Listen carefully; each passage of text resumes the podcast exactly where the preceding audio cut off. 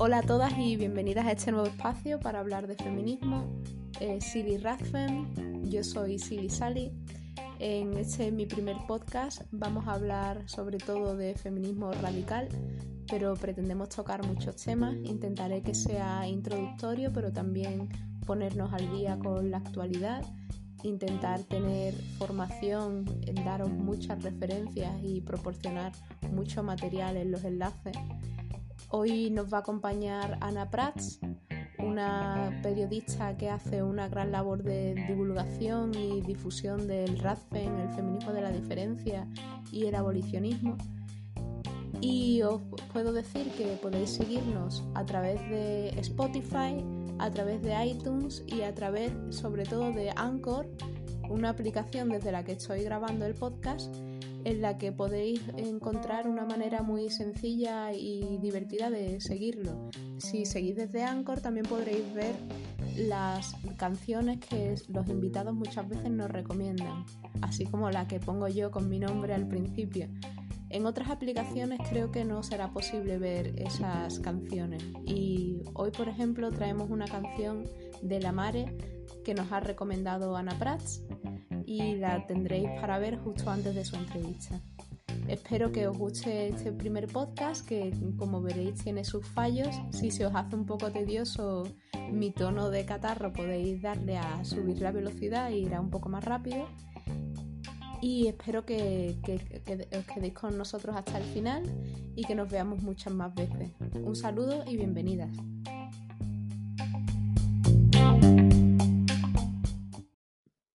Hola, soy Siri Sally, muchos me conoceréis de Twitter y hoy he decidido empezar este podcast después de muchos meses queriendo iniciarlo pero sin terminar de animarme.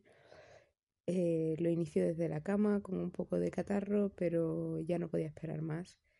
Es 16 de enero, después de las manifestaciones que hubieron ayer en contra del alzamiento de Vox eh, que viene con un ataque incorporado al feminismo como parece que motor electoral o ideológico, quizás mm, sea lógico, pues realmente parece que somos la única amenaza a este régimen eh, neoliberal cada vez más caótico que está vendiéndonos a todos ¿no? por completo y dejándonos en la estacada no solo a las mujeres sino al planeta por completo y realmente bueno personalmente pienso que la conciencia feminista es el punto de inflexión para parar este caos que tenemos en el que nos hemos olvidado por completo de las personas y solo pensamos en la producción pero a pesar de eso, esto no es mm, el tema que quiero darle a este podcast inicial. Eh, sí que quiero hablar mucho de ello en, el futuro, pero, pero hoy me, me, concierne otro tema. Hoy quiero hablar de por qué necesitamos eh, un feminismo radical. Y radical no es extremista, eh, mm, se asocia a esas palabras, pero realmente radical lo que significa es que va a la raíz. A la raíz del patriarcado, en este caso, a la raíz de nuestra opresión, tenemos que saber las mujeres que nos consideramos feministas qué es realmente lo que, eh, lo que nos está mm, haciendo un daño, lo que nos está oprimiendo, cuál es realmente dónde se inicia esa opresión, dónde eh, comienza el ataque hacia nosotras, eh, la falta de libertad, en qué estado está esa,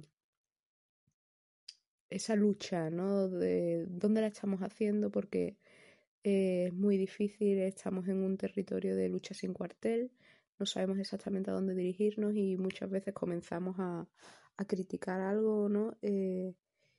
Y permanecemos en un punto de vista que sigue siendo patriarcal, no,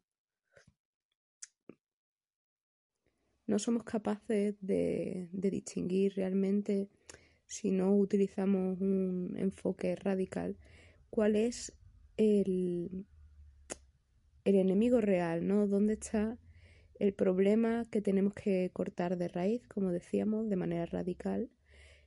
Eh, dónde empieza esa opresión, en qué momento se está manteniendo en un discurso, que, puede, incluso puede ser un discurso que llamamos feminista. De hecho, muchas personas se dicen feministas simplemente porque tienen una intuición de que quieren poner a la mujer en un estado pues de libertad, de igualdad, ¿no? De que no quieren que las mujeres sean menos, desde esa intuición simplemente ya se llaman feministas, pero una cosa es decirse feminista y otra cosa es ser capaz de mantener una actitud feminista, ¿no? O de tener una, unas acciones y mantener unos sistemas y modos de vida que son feministas y mantener unas ideas feministas. Y eso no es tan sencillo, ¿no? Porque realmente todos eh, hemos sido educados en un sistema que es patriarcal, que nos inculca un machismo, una misoginia, todos y todas. También las mujeres estamos completamente mm, eh, alienadas, ¿no? Que decimos, participamos de un sistema que nos hace daño a nosotras mismas. Y es que es inevitable porque en, el propio lenguaje, como dirían las feministas de las diferencias y radicales, eh, en el propio lenguaje está ya la estructura de nuestra dominación, ¿no? Pero eso lo vamos a dejar para más adelante y sí que, como veis, yo he empezado diciendo todos, eh, tiramos al plural masculino que es el que nos han enseñado. Intentaré corregirlo y hablar en un idioma inclusivo de verdad y que es inclusivo porque da eh, realmente la visibilidad que durante milenios y milenios nos han quitado a las mujeres y es hablar en un plural femenino porque además este podcast, eh, lo siento mucho, hombres, en realidad no lo siento, eh, va dirigido a mujeres, va dirigido a, las mujeres y no, no va a tener en cuenta en general, porque ya tenéis mucha cultura, muchos espacios, mucha atención en los medios y en vuestra propia cabeza y en la nuestra también, eh, por una cultura, como ya estoy diciendo, dedicada a vosotros y este es el último mensaje que os mando a los oyentes masculinos. A partir de ahora, mujeres, me, voy a eh, enfocar en vosotras, voy a intentar mm, sobrepasar esa barrera educativa que tenemos, ese acondicionamiento ¿no?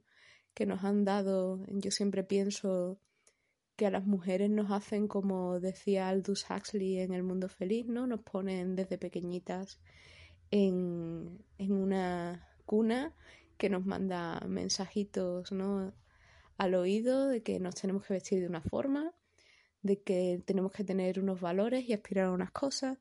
Y eso nos pasa a las mujeres, a las niñas, e incluso ya se ha demostrado que antes de nacer ya eh, nuestros padres piensan de nosotras de una manera distinta que una vez que saben que somos niñas y nos condicionan desde, ya sabéis, desde los pendientes, pero incluso antes. Ya estamos marcadas, como diría Simone de Beauvoir eh, en su libro, que el segundo sexo, que os animo a todas a, leer eh, los capítulos de formación de la infancia, sobre todo como un primer una primera toma de contacto con, el condicionamiento real que tenemos las mujeres y ese condicionamiento es algo que de manera radical, desde el feminismo radical, tenemos que tener presente, no es un punto de partida.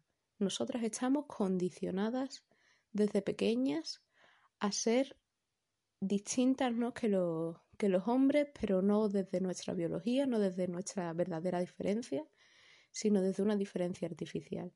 Y eso es un modo de opresión, eso es uno de los modos de opresión que el feminismo radical nos hace ver. Y cuando somos capaces de distinguir que eso existe, ya eh, comenzamos a hacer una lucha feminista mucho más consciente. Entonces, ¿qué herramientas nos da el RADFEM para poder eh, identificar ¿no? Eh, cuando estamos cayendo en ese mantener un patriarcado desde nuestro discurso, incluso desde nuestro feminismo, ¿no? desde nuestras acciones, podemos ver que iniciamos eh, un montón de propuestas que buscan liberar a la mujer, mantenerle sus derechos, que no sea oprimida y sin embargo se basan en unos discursos que en sí son una opresión, que nos hacen daño, que nos están limitando, que estamos incurriendo en un machismo, en una misoginia, porque es lo que nos han dado, ¿no? Como les estoy diciendo, eh, tenemos esa educación y esa es la base de nuestra cultura, es ese dominio de la mujer, ¿no?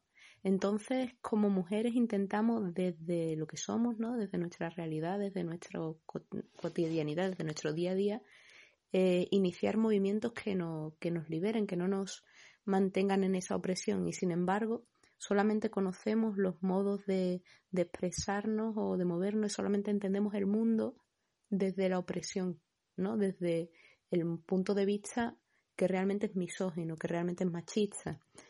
Entonces, ¿qué es lo que nos da el Radfem para poder eh, empezar a hacer un feminismo que no siga incurriendo en ese machismo, en esa misoginia, en el patriarcado, ¿no? Que sea, que no sea un feminismo patriarcal. Realmente eh, esto no es una cosa que ya, una fórmula mágica que nos quite eh, del tirón, ¿no? Eh, el patriarcado de nosotros, el machismo.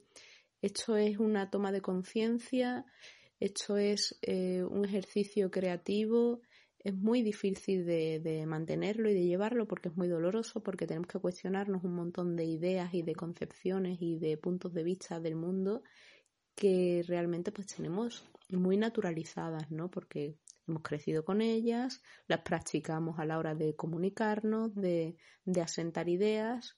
Esto para que lo entendáis, ¿no? Esto es, no sé si os suena el concepto de etnocentrismo, ¿no? Un concepto que se utiliza en antropología, pues cuando nos quitamos el etnocentrismo de encima, eh, que es cuando nos empezamos a quitar el, el ver todo desde el punto de vista de nuestra cultura, pues empezamos a, contemplar también pues otros tipos de cultura. Eso no es fácil, ¿no? Eh, bueno, esto, os puede sonar más, ¿no? El heliocentrismo.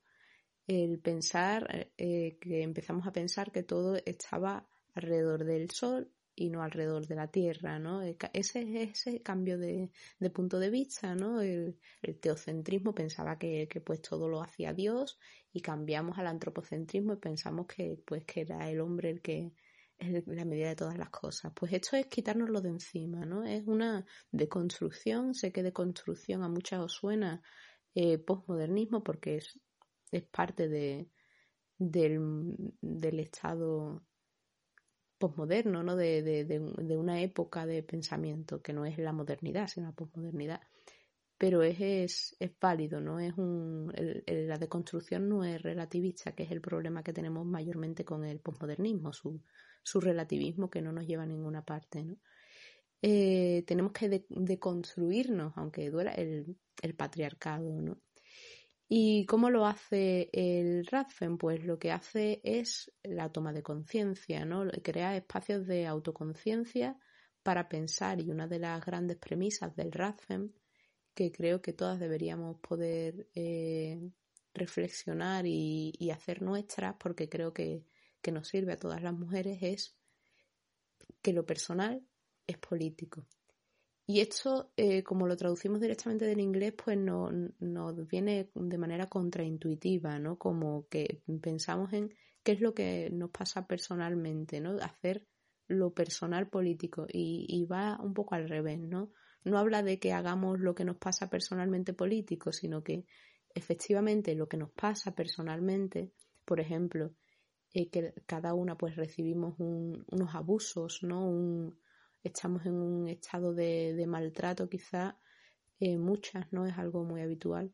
Eh, precisamente porque hay una estructura política que fomenta esto, ¿no? Esto es una de las premisas del Radfen. no, esto, lo que nosotras sufrimos como mujeres, la responsabilidad de los cuidados, la responsabilidad y la fomentación de, nuestra vida como mayormente reproductiva, ¿no? El tener que pensar siempre en tener hijos, todo eso, esa presión también por tener hijos, ¿no?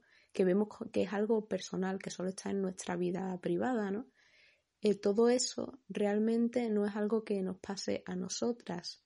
Por eso cuando tomamos conciencia en los espacios de autoconciencia donde las mujeres hablan, vemos que, que nuestra pareja masculina pues no nos trata mal solamente a nosotras, hay una, un patrón que se repite, eh, que el desprecio que sentimos desde la familia, ¿no? desde eh, la sociedad no es solamente una cosa nuestra, sino que se da también en las demás mujeres.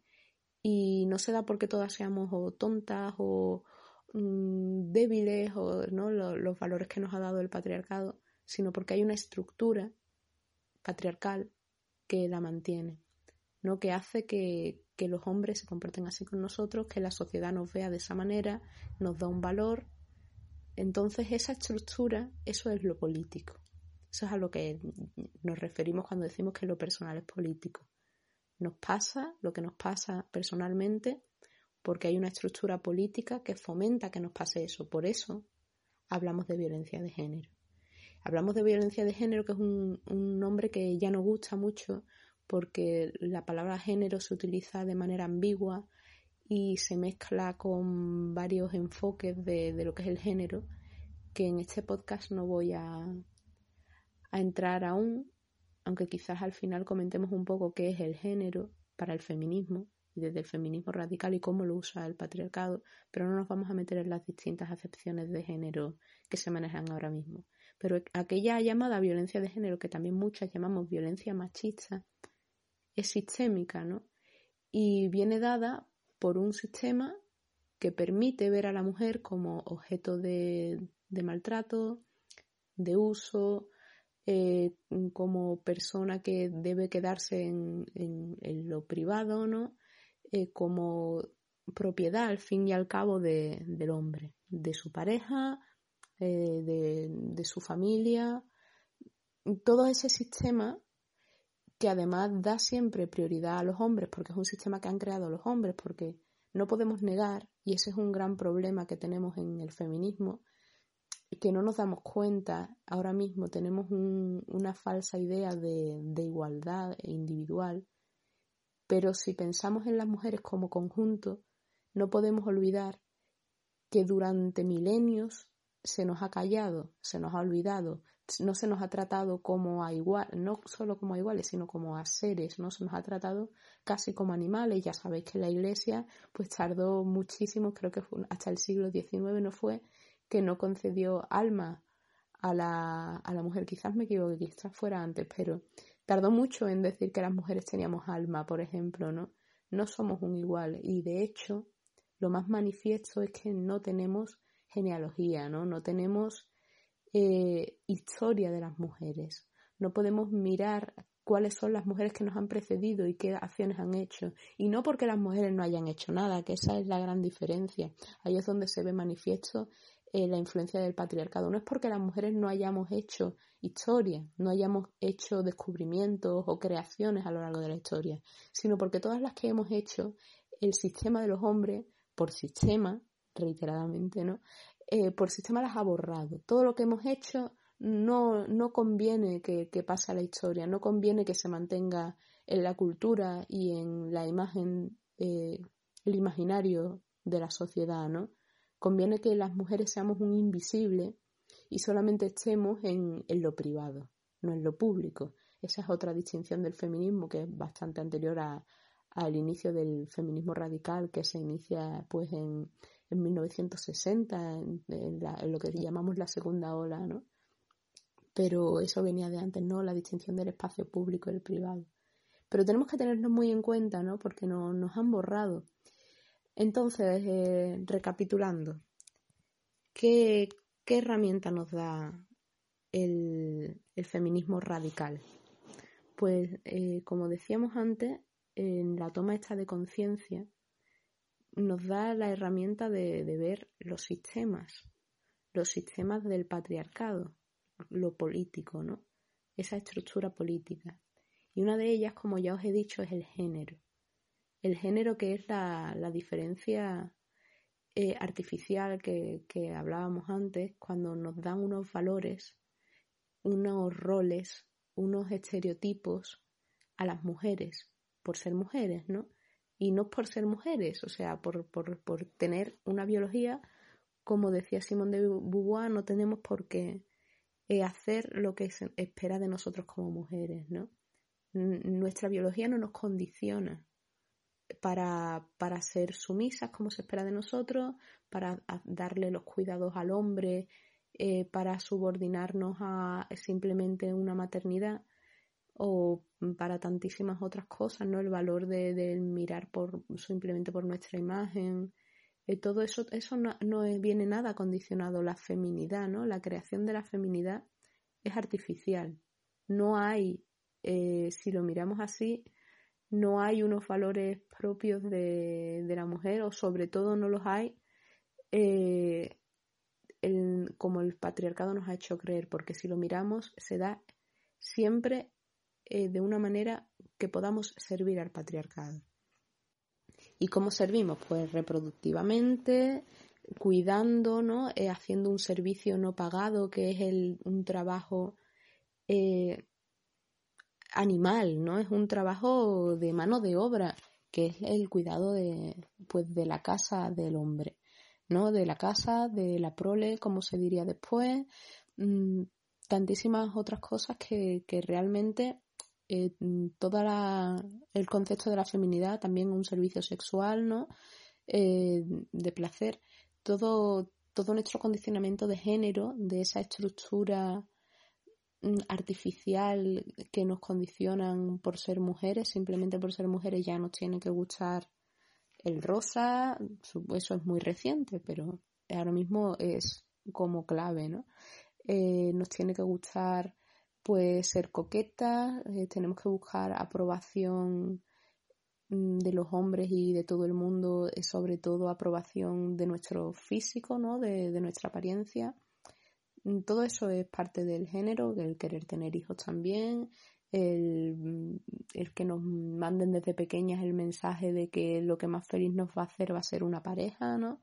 Todo eso forma parte de, del condicionamiento de género y todo eso tiene una función patriarcal, ¿no? Mantiene la estructura, esta política que estamos hablando del patriarcado.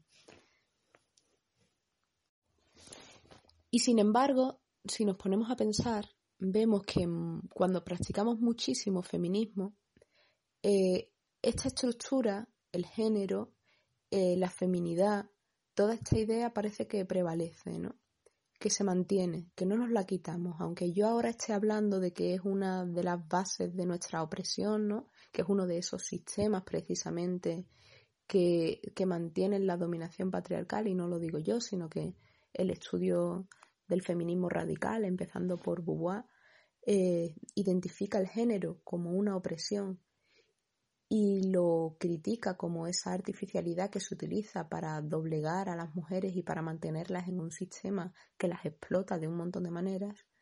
Sin embargo, nosotros eh, en el feminismo vemos que, se mantiene de muchísimas maneras, que como que se reivindican los papeles de la mujer, eh, podemos ver el, ejemplo más manifiesto que a muchas nos causa eh, como entramos en contradicción, decimos, nos da sospecha, aceptamos porque se repite el discurso, pero decimos, pero ¿qué está pasando aquí? ¿no? El ejemplo de, de las niñas que, que dicen que hacerse fotos desnudas, semidesnudas y conseguir atención las empodera, ¿no? El cierto body positive que hablamos también, ¿no? Cuando al, final el valor lo ponemos en la aprobación de, en que nos den un, valor y un reconocimiento por nuestra estética, ¿no? por nuestro físico.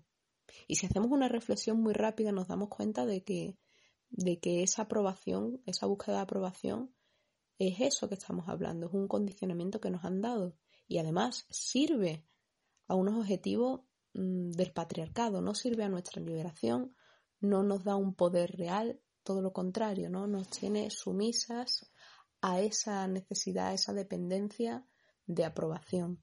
Entonces, con una reflexión rápida, eh, teniendo al lado la estructura, sabiendo reconocer la estructura eh, del género, sabiendo decir que eso es una, un condicionamiento y que sirve a este sistema, podemos ver rápido que, ese feminismo incurre en un machismo, ¿no? Y desde ahí el Razen nos permite hacer eh, pues una crítica y, un, y una deconstrucción mayor, ¿no? Y, poder decir, bueno, pues este, este herramienta, esta estrategia para liberarnos no nos sirve, porque aunque parezca mm, a corto plazo que a mí me, me da algo, eh, me está manteniendo en un redil, ¿no? en, un, en una cadena de, de sumisión al patriarcado y llevándome de nuevo a estar subordinada pues a, a, un poder que tienen sobre mí, que es el poder de, de decidir que si soy válida o no, eh, si, si tengo autoestima o no y medirme a través de los valores que me han asignado, que al final me llevan pues a seguir subordinándome.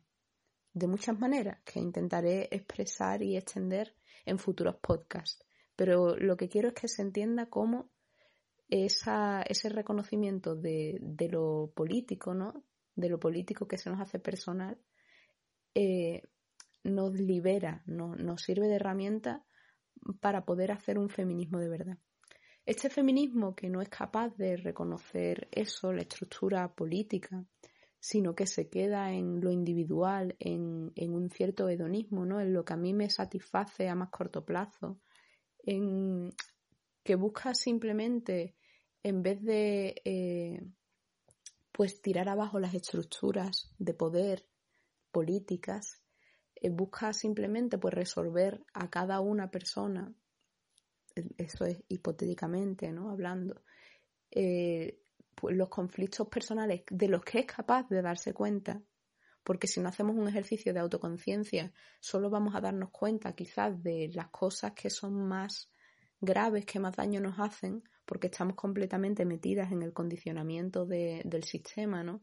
Entonces, lo que nos parece normal por ejemplo, si tenemos muy normalizado, pues que las chicas tengamos que, eh, que ser femeninas, ¿no? O que cuidar. La, la crítica que existe al concepto de, de, instinto maternal, en el que no me voy a meter porque es muy polémico, pero, por ejemplo, mm, eso, el que tengamos muy asumido que eso existe, no nos lo planteamos, ¿no? Ni siquiera que, tener que ser madre, pues es algo positivo. Y claro que tiene muchísimas cosas positivas, pero está idealizado en el sistema y está promovido en el sistema. Y si lo tenemos naturalizado, lo tenemos eh, completamente asumido, no somos capaces de hacerle una crítica y pensar qué hay aquí de machismo, qué hay aquí de patriarcado que me está haciendo daño, me está dominando y no me está dejando ser libre, me está llevando a ser eh, pues utilidad para otras, ¿no? Para otras personas para otros hombres. Eh, somos realmente al final útiles para unos hombres y no para nosotras, ¿no? Nos ponemos siempre de, muchas maneras por debajo de ellos. Pero, eh, pero para hacer esa reflexión eh, hay, que, hay que darse cuenta y hay que tomar conciencia. No va a llegar mm, no va a llegar de nuestra, de nuestra cotidianidad, de, estar habituadas a un, a un pensamiento porque ese pensamiento mismo ya no, nos hace pensar que esa es la realidad, que eso está bien. Entonces el Radfem hace que, que hagamos esa toma de conciencia que nos va a hacer cuestionarnos y como decía antes es duro. Pero el, el otro feminismo que no se cuestiona, sino que simplemente eh, las cosas que más duelen individualmente, ¿no? esas pocas que es capaz de percibir, quiere acabar con ellas, a ese feminismo se llama feminismo liberal. supongo que sonará a muchas. Es el feminismo eh, que, como os decía antes, pues mira por lo individual y se olvida de esta estructura política.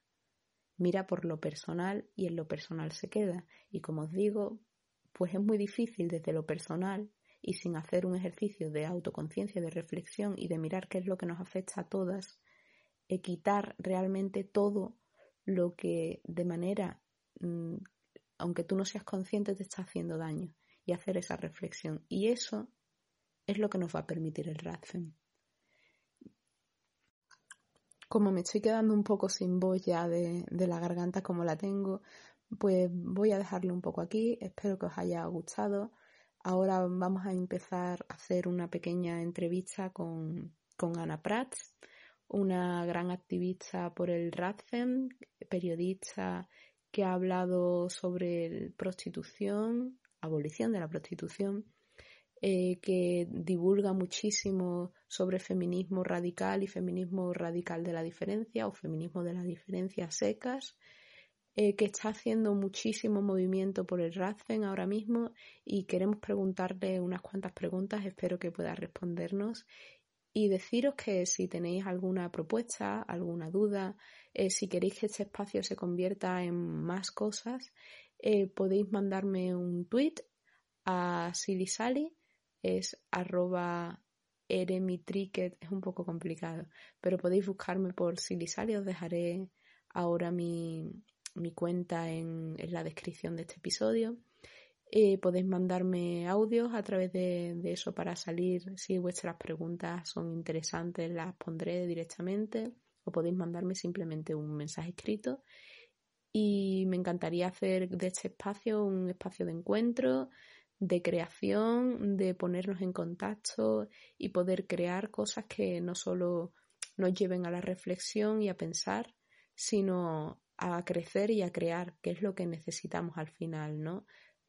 Tener esas herramientas para distinguir no solo qué es lo que nos está oprimiendo, sino cómo ahora acabar con eso que nos está oprimiendo y cómo crear al final, que es lo más difícil, eh, un lenguaje, un feminismo, un sistema sin patriarcado, sin esas estructuras de dominación. Y ese es el objetivo del feminismo, en mi opinión, que es el que el RADFEM realmente permite dar ese paso. Sin el RADFEM, en mi opinión, seremos incapaces de llegar al punto de tirar el patriarcado, de quitar el patriarcado, que es ese punto de inflexión que logra que empecemos a poder crear otra cosa sin quitarlo de raíz, será imposible que podamos hacer un sistema, una sociedad, una cultura sin patriarcado. Muchas gracias y ahora empezamos con la entrevista.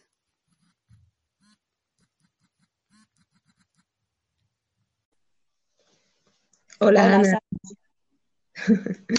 Bienvenida, Ana. ¿Qué tal? Muy bien, ¿y tú?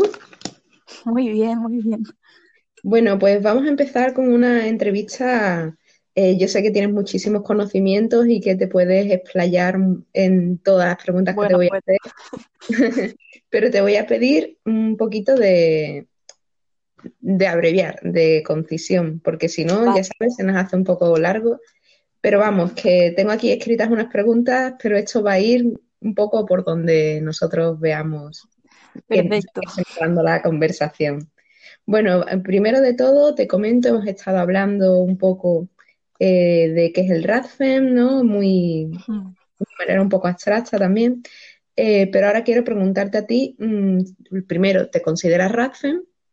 Sí, sí, me considero RADFEM porque, porque creo que ir a la raíz de, de, los problemas, porque radical viene de raíz, como supongo que ya habrás explicado antes, pues es la única forma de acabar con, nuestra opresión.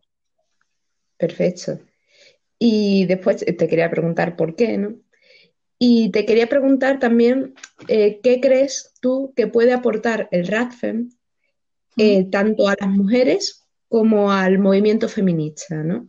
¿Qué es lo que nos da, qué es importante para ambas, ¿no? Tanto para que el movimiento feminista sea funcional o sea liberador, ¿no?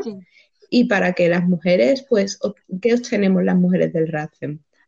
Por un lado, yo creo que lo dividiría en dos partes, ¿no?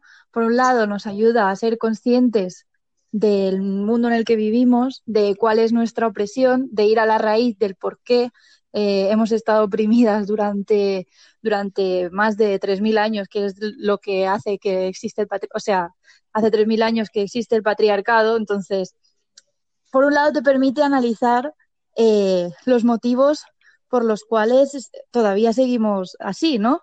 Pero por otro también eh, le veo una vertiente de, vale, ¿y ahora qué hacemos? Eh, exactamente, entonces nos permite mm, sacar conclusiones de por qué seguimos así y de cómo podemos hacer para cambiarlo, porque claro, yendo a la raíz, pues podemos cambiar también las cosas de raíz sabemos a dónde tenemos que ir para cambiarlo. Bueno, sabemos eh, las cosas que hay que cambiar eh, en el sentido de que claro, todavía seguimos viviendo en el marco simbólico y de valores del varón, ¿no?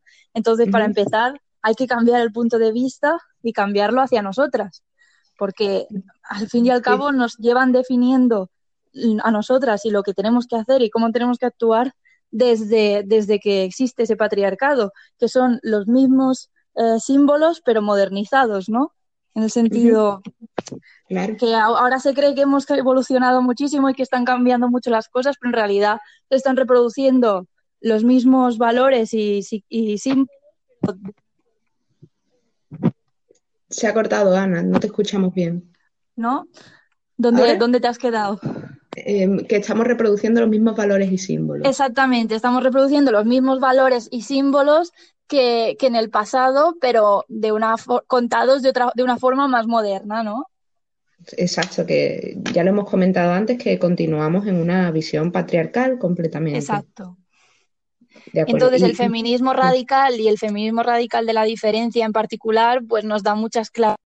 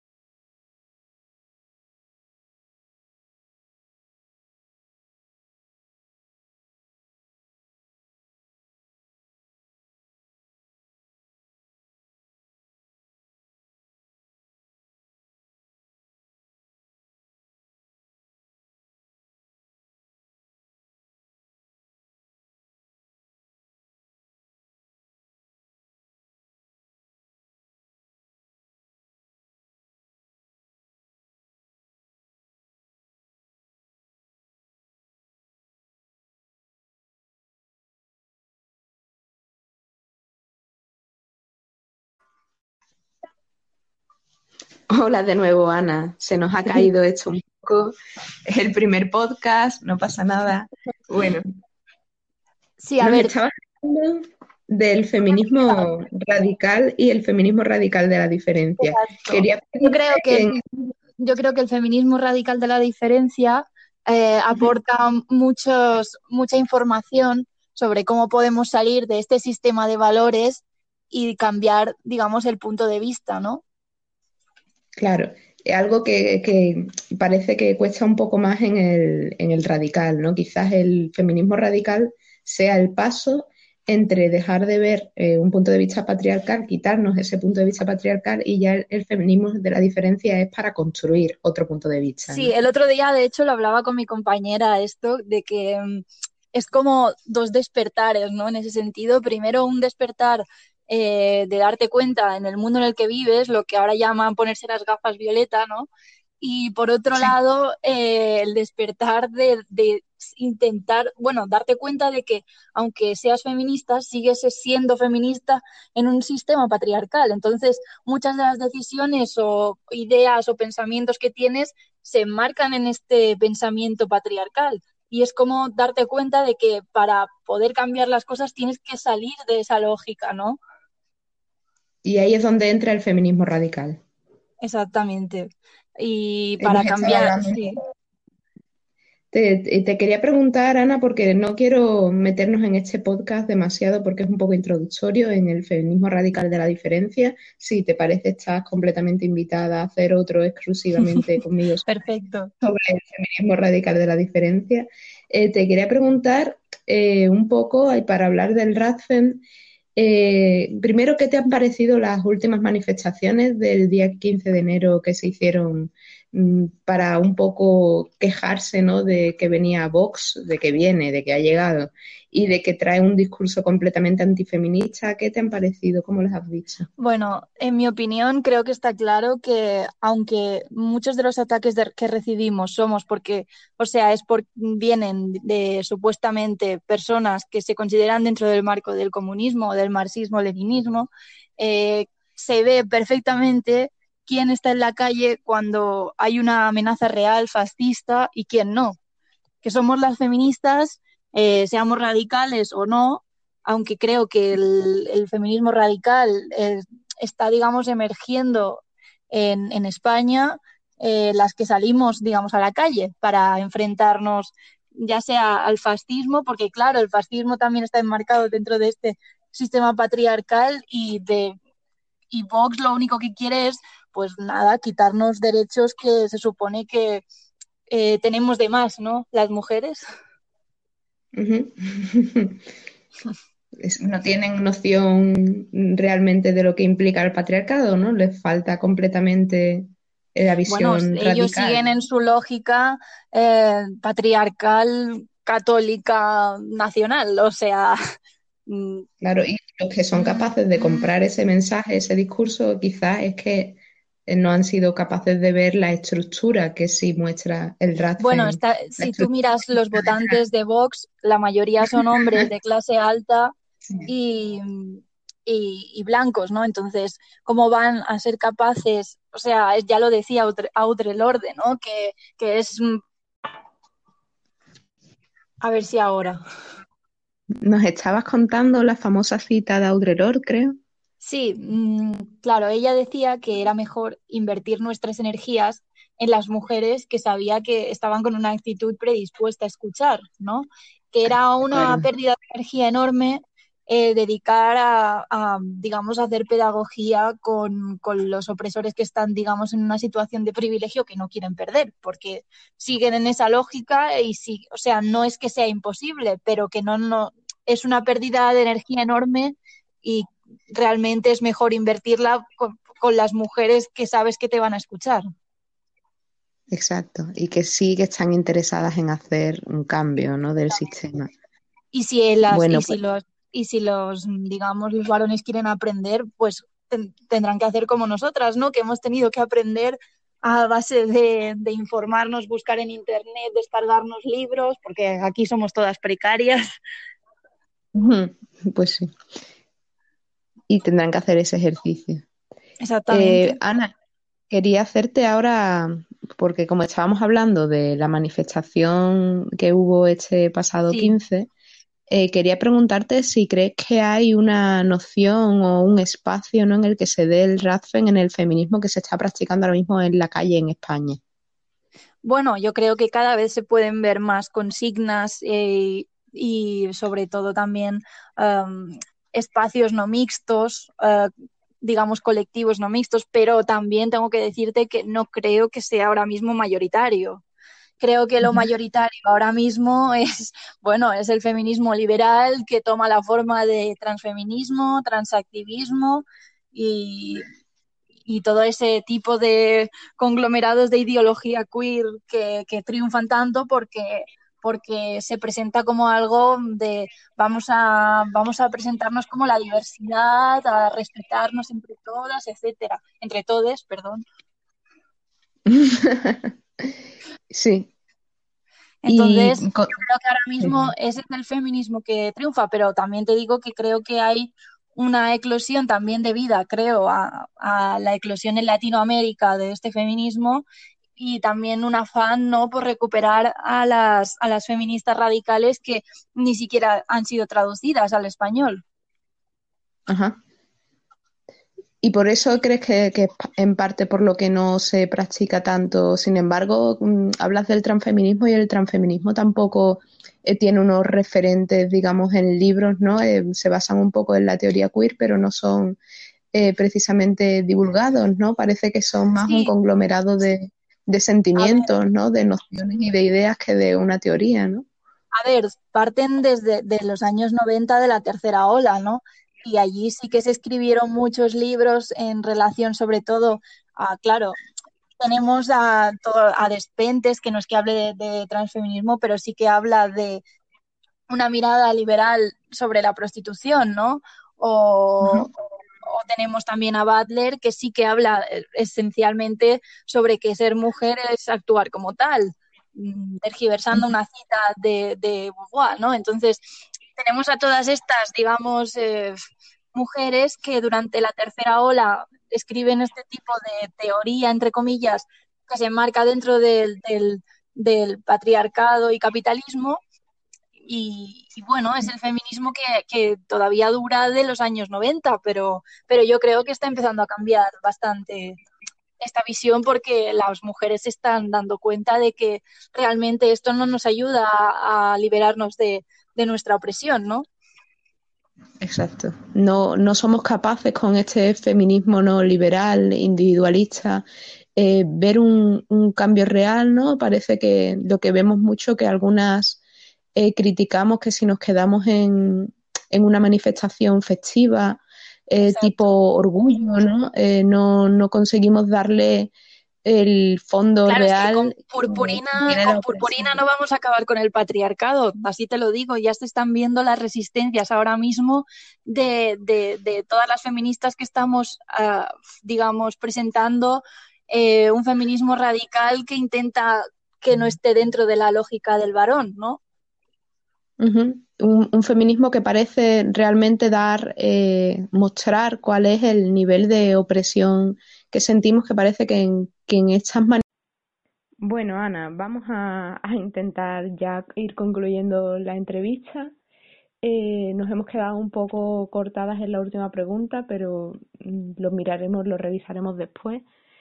Eh, a ver, la última pregunta que quería hacerte, como estábamos hablando de si hay un movimiento Radfen ya instalado en España o, o más bien si hay Radfen instalado en el movimiento en España, que estamos diciendo que es bastante liberal, ¿no? Que principalmente liberal. en principio uh, vería una eclosión, pero sí que es verdad que aún es un poco liberal, pero creo que gracias a los movimientos radicales de, de Latinoamérica está llegando a España y creo que en un futuro próximo eh, se irá radicalizando más. Sí, sería importante. Y pues ya la última pregunta sería, eh, ¿qué, ¿qué esperas de este próximo 8M? Si crees que vamos a tener un poco de visibilidad de consignas o de ideas más Radfen, si crees que va a seguir siendo un poco de, de todos los gatos son pardos, ¿no? Un poco... Yo espero, yo espero de verdad, sinceramente, que sea una verdadera huelga de cuidados de las mujeres, porque si nos paramos nosotras se para el mundo y eso está claro, pero algunos parece que no lo tienen tan claro. Y también quería hablar de, de, mm, los paros que han convocado comisiones obreras y otros sindicatos que ahora no recuerdo cuál era el otro. Eh, el mismo día, el 8M, me parece de un rastrerismo eh, extremo de aprovecharse de, de la fuerza de convocación del movimiento feminista para para sus propios propósitos, que ya sabemos cuáles son porque nos han demostrado muchos años, y me parece lamentable que hasta algunos que se dicen comunistas estén defendiendo los paros de comisiones obreras. Bueno, era una pregunta que, que estaba ahí pendiente de eso. Y ya, antes nos hacías un comentario de cómo también el comunismo ahora mismo tiene un poco de ataque al Radfen, también quizá desde un punto de vista patriarcal. es, es, curioso porque supuestamente, por, ideológicamente, por así decirlo, aunque no me gusta la palabra ideología eh, para el movimiento feminista, es de los que estamos más cerca o incluso mm, yo en muchos análisis me considero em, marxista-leninista porque es lo que primero, digamos, estudias, ¿no? Me parece curioso que, que, que, se equivoquen de enemigo y estén reaccionando con tanto miedo ante movimiento feminista radical, separatismo eh, y según qué conceptos que no entienden, pero que se atreven a criticarlos con insultos como misándricas, que queremos la separación por sexos, el apartheid, bueno, estupideces porque no entienden eh, lo que realmente significa mm, este movimiento, ¿no? El ir a la raíz, quizás, no, no son capaces tampoco de atisbar, quizás desde un análisis o, más bien una postura comunista. Eh, Se basan en, en, digamos, por ejemplo, en, en Engels, que ya ha quedado bastante desfasado temporalmente su estudio sobre sobre el origen de, del patriarcado, ¿no? ese es otro tema que... deberían actualizarse un poco más. Claro, que un, un tema muy interesante sobre el origen del patriarcado que hablaremos en próximos podcasts, pero ahora mismo no, no tenemos ya tiempo para abarcar. Y sí que es cierto, entonces, no Ana, lo que hemos llegado quizás un poco en conclusión es que el ambiente no, eh, ni tanto por la izquierda, ni mm, en general, ni siquiera dentro del propio feminismo, eh, tenemos muy, muy a mano un análisis radical que vaya al fondo, a la raíz de, de nuestra opresión, ¿no?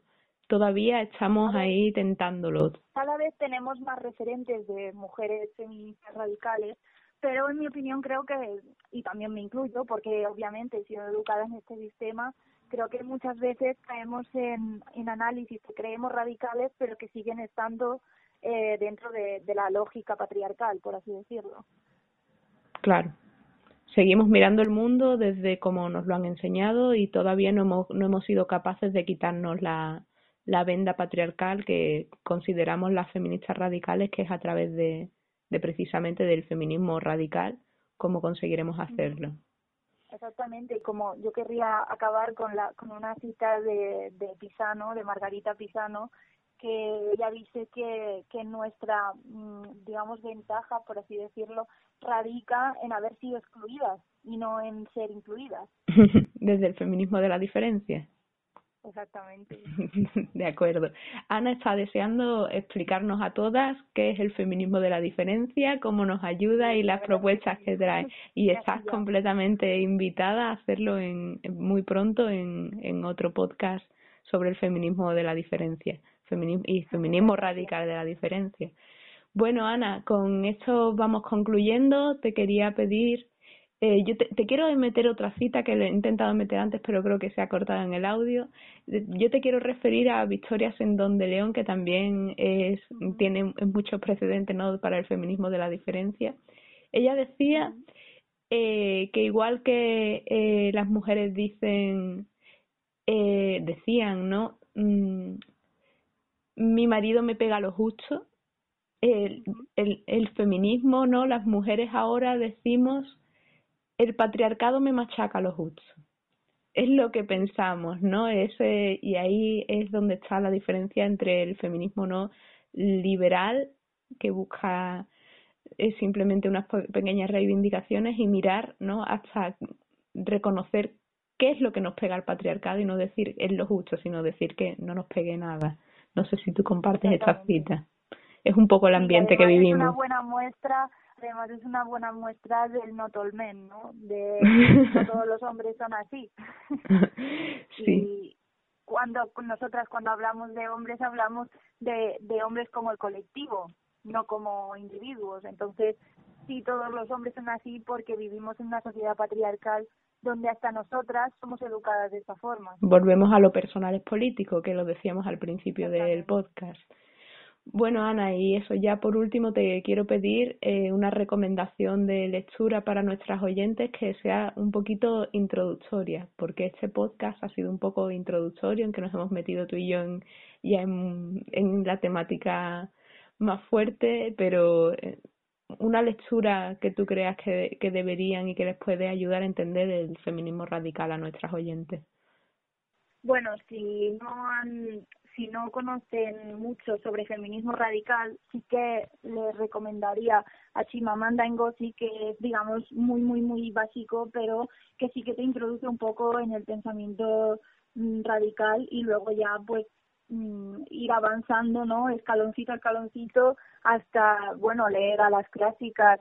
Eh, Millet, Dworkin, Dworkin sobre todo la recomendaría especialmente porque escribe desde el corazón y se nota y desde y desde lo que ella ha sufrido.